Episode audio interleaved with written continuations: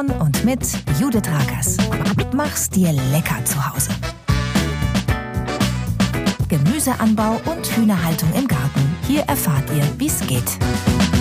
Hallo und herzlich willkommen, ihr Lieben, zum Podcast Home Farming mach's dir lecker zu Hause, in dem wir heute die Tomate feiern, weil wir in den letzten Wochen so sehr verwöhnt wurden mit den Früchten dieser nicht ganz unkomplizierten Pflanze, die aber abliefert, wenn man sie erstmal groß und stark gekriegt hat. Für den Ernteendspurt habe ich noch ein paar Rezeptideen für euch, vor allem aber darf ich einen ausgewiesenen Tomatenexperten bei mir im Podcast begrüßen. Bei ihm wachsen mehr als 1000 unter unterschiedliche Tomatensorten. Ihr könnt euch also vorstellen, wie die Tomatenernte in den letzten Wochen bei ihm aussah. Heute erzählt er uns von der Vielfalt auf seinem Hof und inspiriert uns damit schon fürs nächste Home Farming Jahr. Home Farming, der Podcast. Mach's dir lecker zu Hause. Ihr Lieben, wisst ihr noch, wie ich euch im März hier im Podcast in Folge 2 gewarnt habe, dass Tomatenpflanzen Dieven sind, weil sie so unglaublich viel Kümmerung brauchen, bis sie endlich Früchte tragen, am Ende aber so abliefern, dass sich der ganze Aufwand gelohnt hat?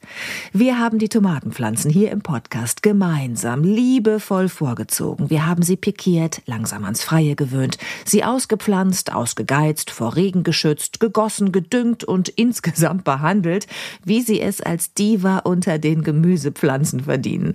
Und dafür werden wir schon seit Juli belohnt mit einer reichen Ernte, die noch immer anhält. Bei mir im Gewächshaus gibt es zum Beispiel immer noch, selbst jetzt, Ende September, gelbe, orangene, lilafarbene, bordeaux-rot-pinke und klassisch rote Tomaten in unterschiedlichen Größen und Formen.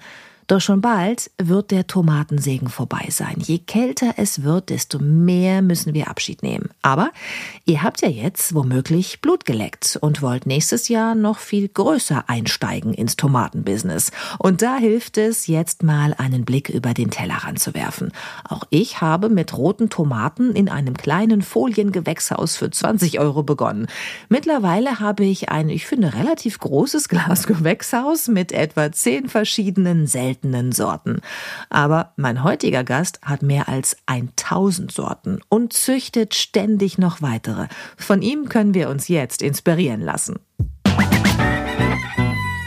Und bei mir im Podcast ist jetzt Tim Unverhauf vom Kleverhof im hohen Norden. Hallo Tim.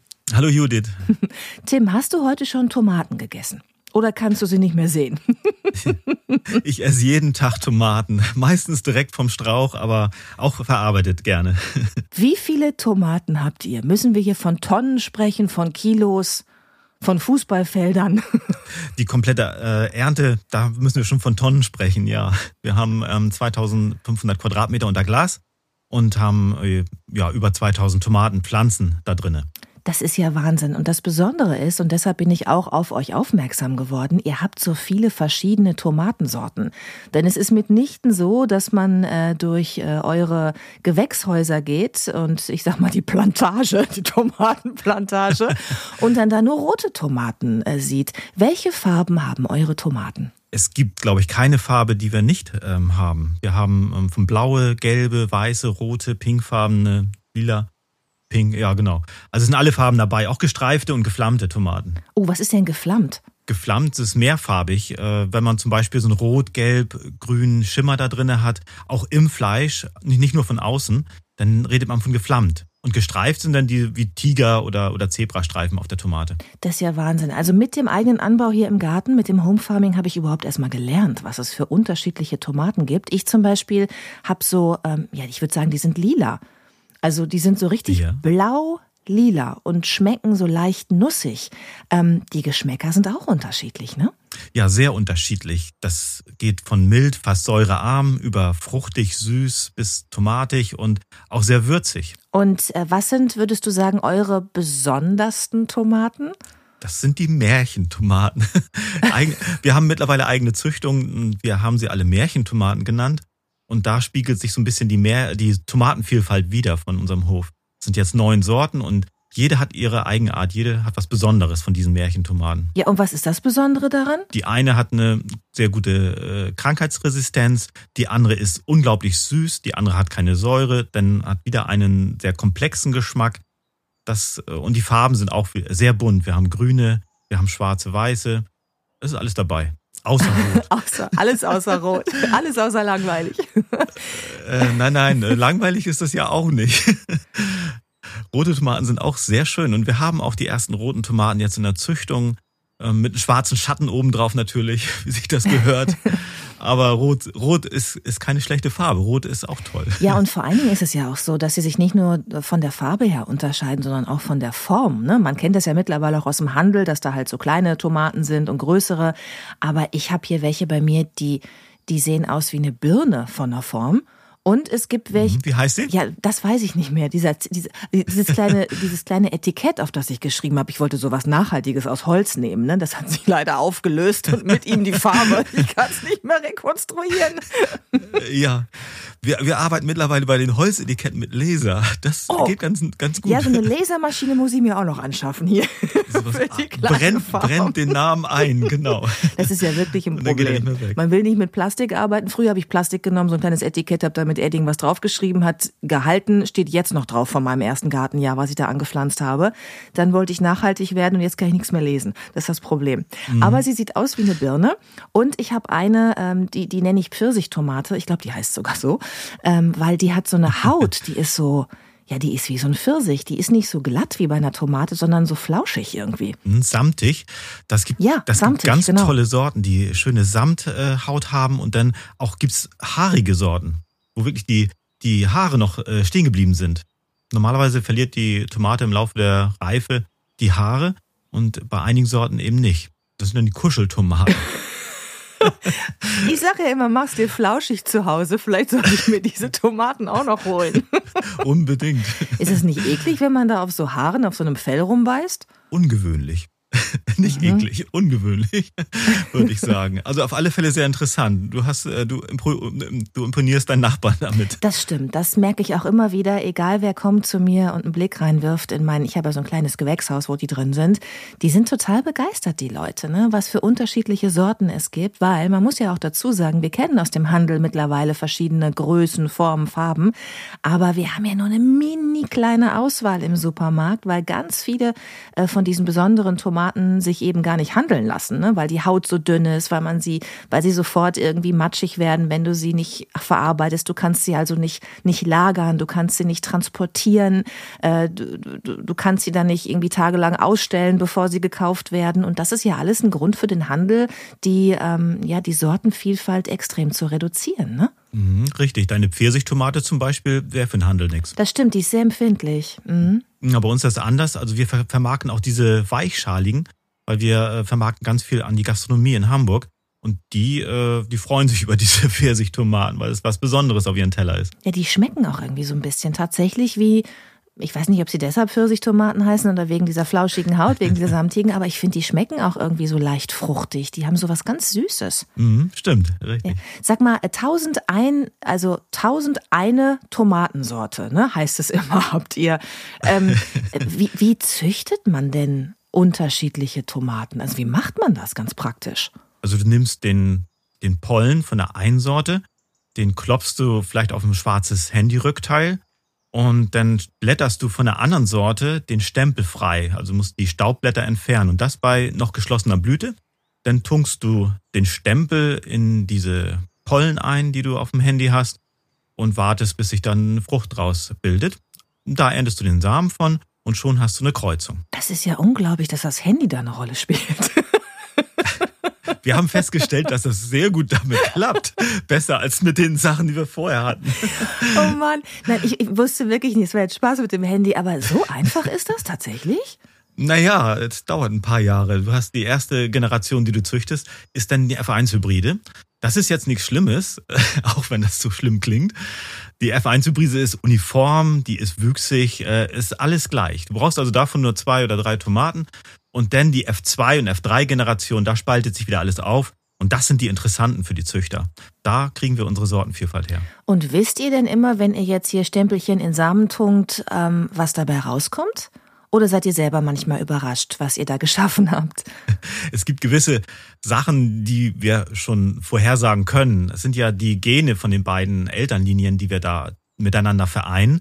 Und die sind schon etwas ähnlich zu den Eltern. Also die haben die gewissen Eigenschaften. Wenn jetzt eine, eine rote Tomate mit einer gelben kreuze, dann wird da nichts, ja, kann schon was Liedernes rauskommen, aber es wird eher, äh, wird eher nichts Weißes oder, oder Blaues rauskommen. Ne? Ah, okay. Das heißt, man muss so ein bisschen damals aufgepasst haben, als es um, um den Malkasten ging und das Mischen von Farben, oder wie? Biounterricht Mendel, genau. Ah, okay. Da sind wir wieder. ja, ich ja, erinnere richtig. mich irgendwie schwer. Ich hatte sogar mal Bio-Leistungskurs, aber nur ein Jahr, dann bin ich in Geschichte gewechselt, aus Gründen. aber du hast ja jetzt wieder deinen Bio-Leistungskurs das mit der sag ich dir. Wenn ich das gewusst hätte, was da auf mich wartet, ja, ich habe viele, viele Jahre meines Lebens vergeudet, indem ich mich mit diesen Dingen nicht auseinandergesetzt habe. ähm, aber sag mal, du hast gerade auch gesagt, ihr, ihr habt eine von euren Märchentomaten ist besonders krankheitsresistent. Ne? Ich glaube, hier wissen alle, die schon mal Tomaten angebaut haben, was ich meine. Wenn ich sage Braunfäule, ja, und wenn ich auch sage, ich, ich kategorisiere ja die Gemüsesorten in, in, in Schwierigkeitsklassen, ne? Gemüse für Anfänger, Gemüse für Fortgeschrittene, Gemüse für Leidensfähige und sage auch deshalb immer, die Tomate ist eine Pflanze für Leidensfähige, weil man halt unglaublich viel Arbeit reinstecken muss, bis sie Früchte trägt. Und dann kommt die Braunfäule, die Krautfäule und rafft alles dahin. Und alles war umsonst, wenn man es überhaupt geschafft hat, sie überhaupt groß zu kriegen, weil da ja auch schon so viele Schritte nötig sind.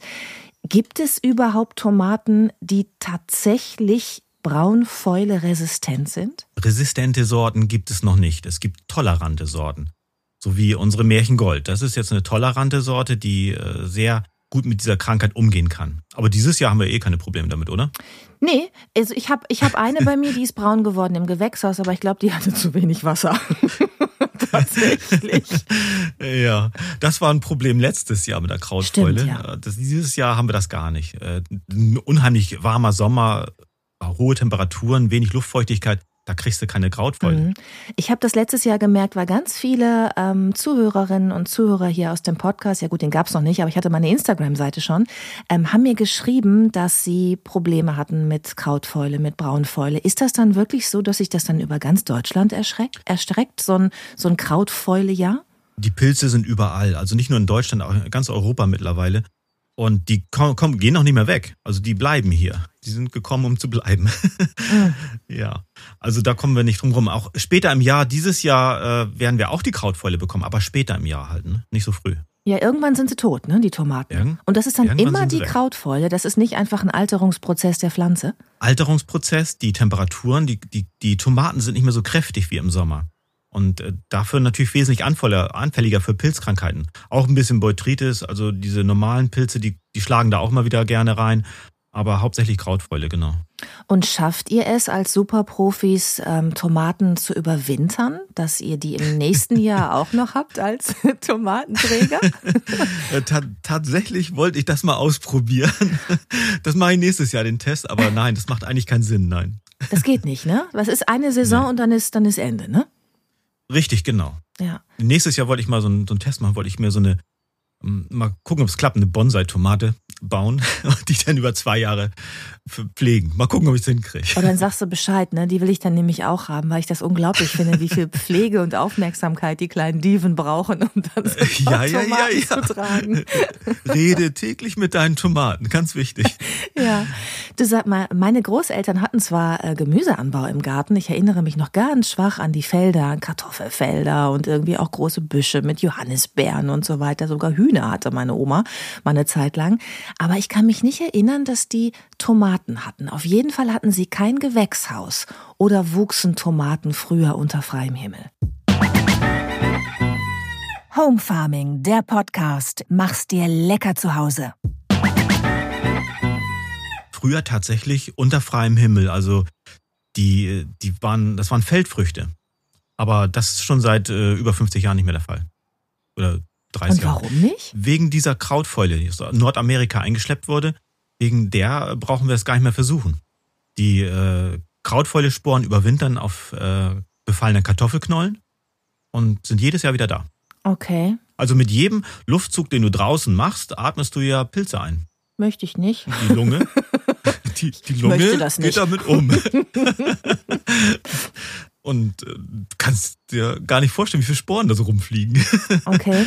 Und die treffen dann auf die Tomatenpflanzen. Wenn es feucht ist, dann kriegen sie eben diese Pilze, die Krankheiten. Ne? Ja, jetzt soll man die ja auch nicht, nicht gießen. Also man soll nicht gießen, die, klar, die Tomaten, aber man soll immer darauf achten, dass die, dass die Blätter nicht nass werden. Ne? Und deswegen sollen die ja auch nicht draußen stehen im Regen. Ähm, was hat das denn jetzt konkret äh, mit, den, mit den Pilzen im Boden zu tun? Das heißt ja immer, die, die können dann irgendwie ähm, sich vom Boden aus besser auf der Pflanze ausbreiten, wenn die Blätter feucht sind. Würdest du das als Experte genauso beschreiben? Ja, das ist die einzige Möglichkeit für so einen Pilz, weil der braucht Feuchtigkeit, um sich anzusiedeln. Das ist eine ganz wichtige Geschichte. Wenn eine Pflanze trocken ist, da kommt kein Pilz ran. Aber wenn sie feucht ist, dann kann sich die, die dann können sich so ein Pilz da einnisten und verbreiten. So, liebe Hörerinnen und Hörer, der Experte hat es jetzt nochmal gesagt, was ich auch immer predige mit meinem gesunden Halbwissen. Aufpassen, dass die Blätter der Tomate beim Gießen nicht nass werden und die untersten am besten ganz abnehmen, damit sie auch wirklich nicht nass werden. Ähm, was ist denn der beste Tomatendünger? Das äh, ist eigener Kompost aus dem Garten. So benutzen wir das ja auch. Also wir, wir sind ein Demeter-Betrieb und müssen ähm, unseren Kompost verwenden, also 75 Prozent mindestens. Wir haben aber über 90 Prozent Kompostdünger bei uns. Ansonsten kann man mit Melasse arbeiten. Das ist so ein Kräuterdünger auf äh, Zuckerrohrbasis oder auf Maisbasis. Ne? Mhm. Mit denen kann man wunderbar Tomaten düngen. Also Volldünger ist wichtig. Also so ein sogenannter, ähm, na, wie heißt die nochmal? Äh, Volldünger, also kein, kein äh, Stickstoffdünger. Okay. Ja, ich benutze immer die, ähm, also die Pferdeäpfel von meiner Stute. Ja, wenn sie abgelagert sind, ist das eine gute Sache. Genau. Aber zu viele können deine Tomaten auch nicht ab davon. Wenn du sie in den Topf und reinpackst und eine Tomate draufsetzt, dann wirst du ziemlich schnell enttäuscht werden. Das, äh, das klappt nicht. Du, ich hatte mal einen Gast bei 3 nach 9 in der Talkshow, der lebte im Wald, so als Einsiedler.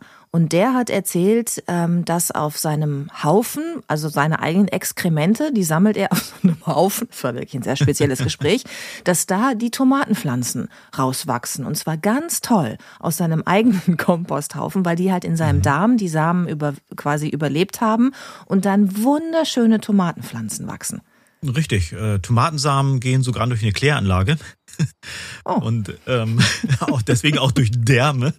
Ähm, Paprikasamen müssen das ja sogar haben. Ne? Chilisamen durch die Vogeldärme durch, äh, durch den Verdauungstrakt sozusagen, um dann zu keimen. Aber äh, das äh, ist klar, dass es auf seinem Kompost dann irgendwann anfängt zu wachsen. Und die Tomatensamen sind eben sehr robust die wachsen dann da irgendwann, wenn es warm wird. Ja, ich habe ihm gesagt, ich komme ihn gerne mal besuchen in seinem Wald, aber ich werde auf keinen Fall Tomatensalat essen bei ihm. aber ja. vielleicht kannst du uns ähm, noch mal eine etwas appetitlichere Art und Weise beschreiben, wie man an diese Samen kommt.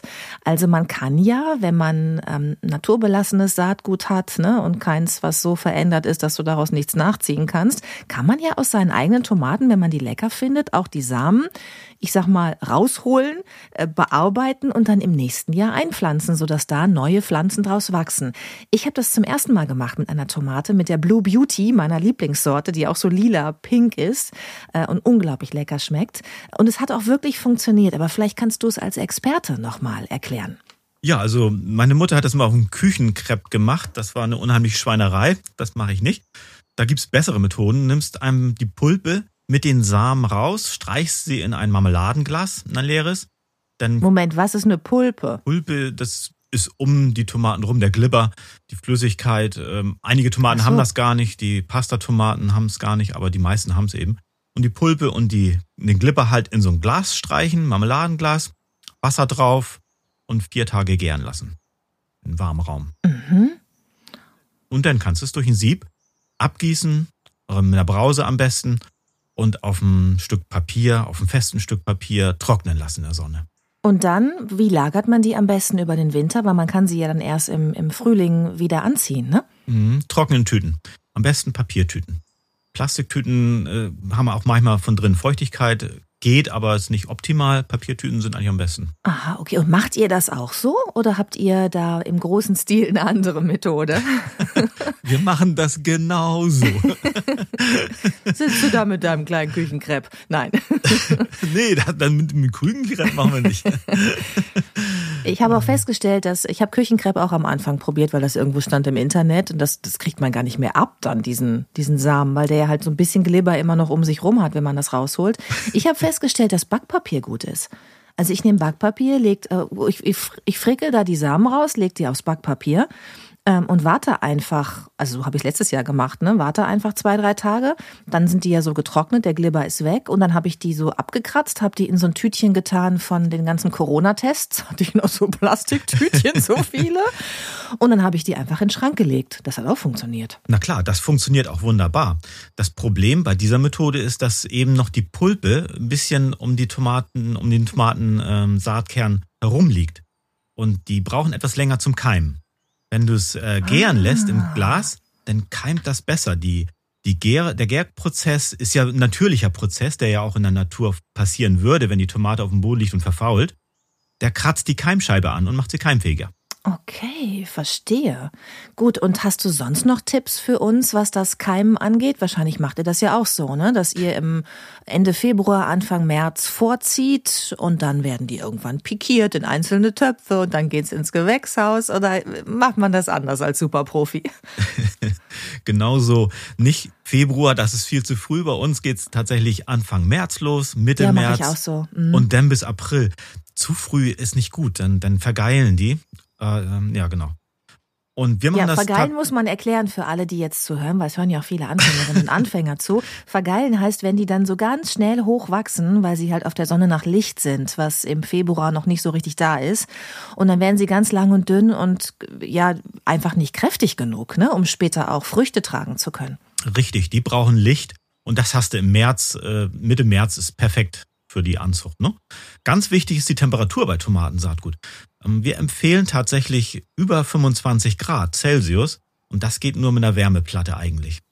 Geht auch anders, aber dauert dann wieder länger. Ne? Mit 20 Grad und Zimmertemperatur dauert es Ewigkeiten, bis sie keimen. Manchmal, nicht immer. Ja, das stimmt. Und jetzt sollen wir es ja auch alle ein bisschen kühler haben. Ne? Jetzt äh, ist es mhm. bei uns ja auch nicht mehr so warm ähm, über den Winter, wahrscheinlich in den Wohnungen. Also so eine kleine Heizplatte mhm. ähm, wirkt da Wunder, ja? Braucht die dann auch wieder viel genau. Strom, wenn man so eine Heizplatte hat? Nee, ne, das geht, oder? Nein, das, das geht, das geht äh, im, im 10, 20, 30 Watt Bereich. Und ich denke, du als Selbstversorgerin hast so eine Wärmeplatte oder so eine Matte, weil wenn, wenn ihr selber Samen macht, dann braucht ihr das ja auch. Ja, ne? ich habe so eine Platte, aber ich habe die noch nie benutzt. Also ich habe so ein, so ein Anzuchtgefäß mit Wärmeplatte, aber habe diesen Stecker noch mhm. nie in die Steckdose gesteckt, weil das immer auch ohne funktioniert hat bei mir. Und wenn es ohne geht, denke ich immer, kann ich die Energie ja auch sparen. Klar, dauert nur länger. Und einige brauchen das, die keimen dann gar nicht mehr, verfaulen dann tatsächlich in der Erde. Wir haben jedes Jahr bestimmt fünf oder zehn Sorten, die länger brauchen. Und wenn du da halt äh, dann keine Wärme hast, dann wäre das nichts. Mhm. Okay, ich sehe, wir müssen im Frühling nochmal sprechen, wir beide, wenn es dann so richtig losgeht. Ich habe genau, die der andere Tipp, das ist auch ganz wichtig, ist, habe Geduld. Ne? Die meisten sagen ja. einer Woche, da kommt nichts raus, ich mache das alles weg auf dem Kompost, blöd. Nein, warten, warten, warten. Irgendwann kommt schon. Ja, das stimmt. Ja, ich finde, es ist eigentlich auch relativ zuverlässig. Also ich finde, also es keimt dann schon, aber dann die nächsten Schritte, ne? Dann umtopfen in so ein kleines Töpfchen und dann müssen sie dann raus Mitte Mai und dann muss man sie gewöhnen an die Temperaturen draußen und dann muss man sie ausgeizen und muss immer sehen, dass nicht zu viele Triebe da entstehen. Darf ich euch mal fragen, wie ihr eure Tomaten da zieht? Sind das dann irgendwie so eintriebig gezogene, was man so oft liest? oder lasst ihr die einfach buschig wachsen und guckt, was dran hängt, hängt dran? Das sind eintriebig gezogene. Das liegt daran, dass wir einen relativ geringen Abstand haben zwischen den Tomaten. Das sind ähm, 50 Zentimeter. Und dann ist es besser, wenn du sie eintriebig ziehst gibt halt noch. Damit sie sich nicht so ins Gehege kommen, ne, gegenseitig. Genau, richtig. Es gibt aber auch Sorten, die mehrtriebig gezogen werden. Das sind dann die kleinwüchsigen, die Buschtomaten, die Ampeltomaten. Da darfst du nicht ausgeizen, aber die normalen Stabtomaten alle eintriebig bei uns. Okay. Und wann ist der richtige Zeitpunkt zum Ernten? Also alle, die Tomaten haben, wissen, im Moment hängen die voll, ne? Die Pflanzen. du erntest am besten Sonntagnachmittag, hat mir mal ein Professor gesagt. er sagte so, wir pflücken ja in der Gärtnerei jeden Tag und Sonntag pflückst du ja nicht. Ne? Und dann haben sie vormittags Zeit, sich ähm, so ein bisschen dran zu gewöhnen und werden schön reif und nachmittags, wenn es schön warm ist, dann pflückst du sie und hast den besten Geschmack. Nein, am besten so nachmittags am sonnigen Tag, nachmittags ernten und abends essen, fantastisch. Okay, jetzt seid ihr ja ein Demeterhof, ne? Und äh, ursprünglich von der reinen Lehre war es ja so, dass man bei Demeter auch, ich sag mal, die Mondphasen beachtet hat ne? und die Einflüsse des, des, des Kosmos, also in der, in der Lehre, in der anthroposophischen von Rudolf Steiner, wenn ich richtig informiert bin. Ähm, macht ihr das auch, dass ihr so ein bisschen ja nach dem Mond auch schaut bei der Ernte bei euch? Bei der Ernte geht das gar nicht. Wir müssen täglich ernten, sonst ähm, funktioniert das nicht. Also wir können nicht einmal die Woche ernten. Und der Mondkalender sagt ja einmal die Woche. Mhm. so ungefähr. Ne? Und das funktioniert nicht bei der Ernte. Aber es funktioniert wunderbar beim Aussehen. Da achten wir auf den Mondkalender, klar. Und Maria Thun ist da sehr wichtig. Okay, für alle, die das noch nie gemacht haben, wann soll man denn äh, einsehen und auspflanzen? Wenn der Mond da ist, wenn er das nicht ist da ist, wie geht's? Da gibt's, da gibt's einen Kalender, der ist sehr wichtig, äh, der Maria Thun Kalender, den kann man sich eigentlich im Buchhandel bestellen, überall. Der ist sehr wichtig und da gibt's halt äh, Fruchtpflanzen, Wurzelpflanzen und Blattpflanzen und je nachdem, was für eine Pflanze du hast, wird das eben zu bestimmten Zeiten ausgesät oder geerntet. Verstehe. Dieses ganze Mondthema, ne, das habe ich für mich noch nicht erschlossen. also Wolf-Dieter Storl hat mir auch schon von diesem Maria-Thun-Kalender erzählt. Und ich weiß, dass ganz viele Gärtnerinnen und Gärtner sich danach richten. Ich habe es noch nie gemacht. Irgendwie wächst es bei mir trotzdem. Äh, Wolf-Dieter Stoll sagt immer, wahrscheinlich machst du, ohne es zu merken, alles richtig nach dem Kalender, weil man ja auch so eine innere Uhr hat. Ich kann es dir nicht sagen, weil ich es mir einfach nie angucke. Aber interessant, dass ihr das macht. Ja, das, das äh, ist es hat tatsächlich Gründe aus dem Mittelalter. Ne? Also wenn wir früher haben die der der der Mondkalender ist sehr früh entstanden und ähm, damals gab es diesen Dünger noch nicht, den wir heute kennen mhm. und da mussten die sich irgendwie anders behelfen und da haben die festgestellt, wenn man nach einem Mondkalender arbeitet, dann sind die Früchte, dann gibt's mehr Ertrag, dann sind die Früchte schöner, die Pflanzen sind ähm, gesünder. Und heute brauchst du das alles gar nicht mehr. Schüttest ein bisschen Dünger auf die äh, Pflanzen drauf und schon wachsen sie. Das war früher nicht möglich. Mhm. Deswegen ist der Mondkalender früher ganz normal gewesen, hat jeder nach gearbeitet und heute kaum noch einer, weil es eigentlich nicht mehr braucht. Okay. Wir machen es aber trotzdem. Mhm. Apropos früher, also äh, früher war es ja auch viel schwieriger wahrscheinlich, ähm, sein Gemüse, seine Tomaten zu lagern. Ähm, kann man Tomaten überhaupt lagern, wenn man sie in den Kühlschrank tut oder kann man sie einfrieren? Was kann man damit tun, um sie in den Dezember und Januar zu retten? Mhm, wir, wir lagern Tomaten immer in Gläsern, als Ketchup, als Soße, oder im Gefrierfach geht noch als Würfel, aber sonst kannst du Tomaten als Frucht, als reine Frucht überhaupt nicht lagern. Leider. Ja, ist schwierig, ja. ne? Kannst sie trocknen, dann hast du da verschrumpelte Früchte, die du lagern kannst, aber so richtige Lagerhaltung ja. bei Tomaten ist nicht möglich. Ja, nee. das stimmt. Sag mal, und was ist dein, ähm, dein Lieblingsrezept? Dein Lieblingstomatenrezept? Das muss ich noch wissen. das ist, ein Freund von mir hat da ein Buch drüber geschrieben, tatsächlich. Und ähm, das ist dieses Bruschetta. Bruschetta von, von Christoph Rüffer, ähm, Koch aus, aus Hamburg. Den kennt ihr von der Küchenschlacht. Und das Rezept ist phänomenal. Müsst ihr einfach mal nachkochen aus seinem Buch fantastisch. Okay, kannst du, kannst du so ungefähr beschreiben, damit wir jetzt nicht alle das Buch kaufen müssen, wie das geht? Also Bruschetta, so typisch italienisch, einfach so in ja. Würfel schneiden mit Zwiebeln, äh, Essig, Öl, äh, Basilikum und dann drauf aufs, aufs Brot oder wie? Genau so, aber er röstet das Brot vorher in der Pfanne noch an, also in so einer Grillpfanne damit das eben diese Röstaromen hat. Das macht das Ganze ein bisschen besonderer. Er nimmt Büffelmozzarella, mhm. Und, ähm, und das macht das eben richtig aus, diesen tollen Geschmack von diesem, von seinem Bruschetta, finde ich. Toll, jetzt. Aber ansonsten ist da Olivenöl bei, Tomaten in Würfel oder Scheiben geschnitten, klar. Und dann nimmt er Sherry, sehr süße Tomaten. Cherry-Tomaten, ach Mensch. Also jetzt habe ich leider Hunger und Speichelfluss und kann nicht mehr weitersprechen. Nein, ganz im Ernst, Tim, es war mir ein Fest, mit dir zu sprechen und äh, vielleicht können wir uns nochmal verabreden, wenn es so richtig losgeht um die Anzucht und uns nochmal ein paar Tipps holen, auch fürs, fürs, fürs Ausgeizen und so.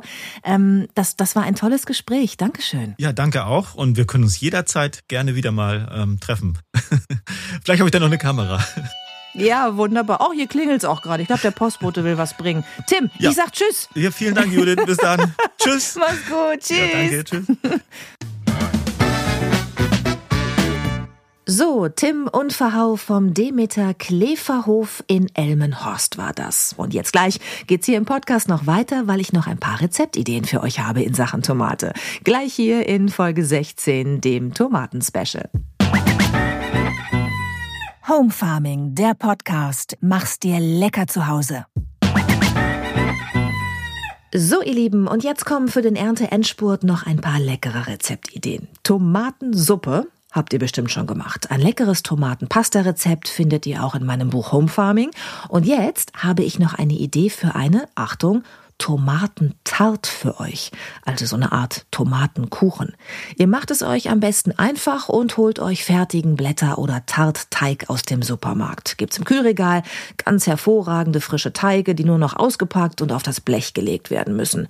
Wenn euch das Rezept insgesamt schmeckt, könnt ihr den Teig beim nächsten Mal ja selber machen. Probiert erst mal. Also, ihr nehmt den Teig und pflückt euch eure Lieblingstomaten direkt von der Pflanze. Dann sind sie am leckersten. Wir brauchen etwa 750 Gramm Tomaten. Dazu noch frischen Oregano und frischen Thymian aus eurem Kräuterbeet. Dazu etwa 75 Milliliter Olivenöl, 150 Gramm Creme fraiche sowie eine Bio-Zitrone, Salz und weißen Pfeffer. Jetzt nehmt ihr eine Springform mit etwa 26 cm Durchmesser. Fettet die Springform ordentlich mit Butter ein und legt den Teig so rein, dass er am Rand etwa 2 cm hoch steht. Nun müsst ihr den Teig blind backen. Das musste ich auch erst lernen, was das genau heißt. Also, der Teig soll, bevor er gefüllt oder belegt wird, schon mal vorgebacken werden, damit er einen krossen Boden bekommt und nicht so aufweicht beim Backen und durchsipscht von diesen feuchten Tomaten. Das geht am besten mit Achtung, trockenen Erbsen, die es in Läden fertig abgepackt gibt. Es sollten am besten gelbe Erbsen sein und für die Tart braucht ihr etwa 500 Gramm, die ihr dafür aber tatsächlich auch wiederverwenden könnt. Also, ihr legt den Teig mit den Erbsen aus, bis keine Lücke mehr zu sehen ist und gebt ihn dann in den auf 180 Grad Umluft vorgeheizten Ofen. Nach 10 Minuten nehmt ihr die Form heraus und entfernt die Erbsen. Dann das Ganze ohne Erbsen nochmal für 10 Minuten machen, also in den Ofen schieben geben. Inzwischen gebt ihr Creme fraiche in eine Schüssel und reibt die Schale der Zitrone fein hinein und verrührt das gut. Dann nehmt ihr die gewaschenen Tomaten, schneidet sie in dünne Scheiben und zupft die Oregano- und Thymianblätter ab. Holt die Kuchenform nun aus dem Ofen, lasst den Teig etwa 15 Minuten abkühlen.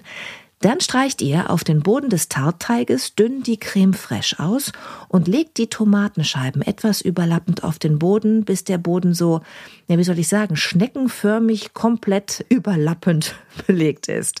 Legt am besten noch eine zweite Lage Tomaten direkt darüber. Zum Schluss streut ihr die Gewürzblätter drüber und drückt sie leicht in die Tomaten rein, aber nur leicht bitte. Nun noch ein paar Flocken Salz darüber und dann schiebt ihr die Tart wieder in den Ofen und lasst sie bei 150 Grad Umluft 40 Minuten backen. Danach noch schön warm servieren und lecker genießen. Und falls ihr jetzt im September tatsächlich noch Lust auf einen Tomatensalat habt und der euch noch nicht an den Ohren herauskommt, dann habe ich hier auch noch einen Tipp für euch. Schneidet eure Lieblingstomaten in Scheiben, streut ein paar Krümel Salz darüber und frisch gemahlenen Pfeffer, ein paar Tropfen Olivenöl und jetzt kommt's, ein paar Tropfen von dem Holunderblütensirup, den wir im Frühjahr in den Vorrat genommen haben. Ihr könnt es auch mit Waldmeistersirup probieren, wenn ihr beim Holunderblütenverarbeiten hier im Podcast nicht mitgemacht habt, denn Waldmeistersirup gibt's ja auch im Supermarkt zu kaufen. Die Kombination hört sich jetzt erstmal merkwürdig an, ist aber unglaublich lecker und vor allen Dingen überraschend. Ein herrlicher, süßlicher Duft wird durch eure Küche ziehen. Ihr werdet staunen. Und dann habe ich noch einen Tipp, genauso überraschend, was total einfach ist mit Knallereffekt. Für die Tomaten, die nicht mehr so schön sind jetzt Ende September. Einen durchsichtigen Tomatensaft nämlich. Ihr schneidet eure Tomaten in Viertel in eine hohe Schüssel und dann nehmt ihr den Pürierstab und püriert die Tomaten zu einer matschigen Masse.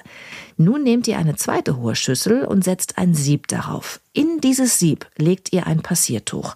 Wenn ihr das nicht habt, ein Küchentuch oder eine Stoffwindel. Dann kippt ihr den Tomatenmatsch in das Sieb auf das Tuch. Und dann ist Geduld gefragt. Der Saft aus dem Tomatenmatsch muss nun ganz sachte durch das Tuch in den Topf laufen. Das kann schon mal ein paar Stunden dauern, aber ihr müsst auch nicht daneben stehen.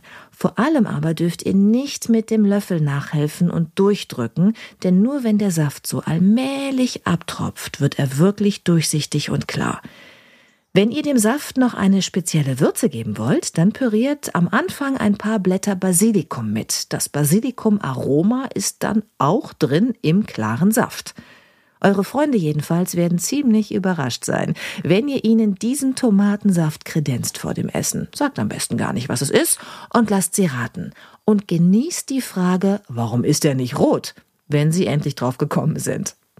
So, das war's für diese Folge. Die Zeit ist schon wieder um und ich hoffe wie immer, dass dieser Podcast euch Spaß gemacht hat. Ihr wisst ja, den Podcast produziere ich hier auf meiner kleinen Farm nur für euch als Hobby. Deshalb hoffe ich, dass ihr ihn wieder gern gehört habt. Bis zum nächsten Mal und vergesst nicht, macht's euch lecker zu Hause. Bis dann. Home Farming, der Podcast. Immer donnerstags, alle 14 Tage.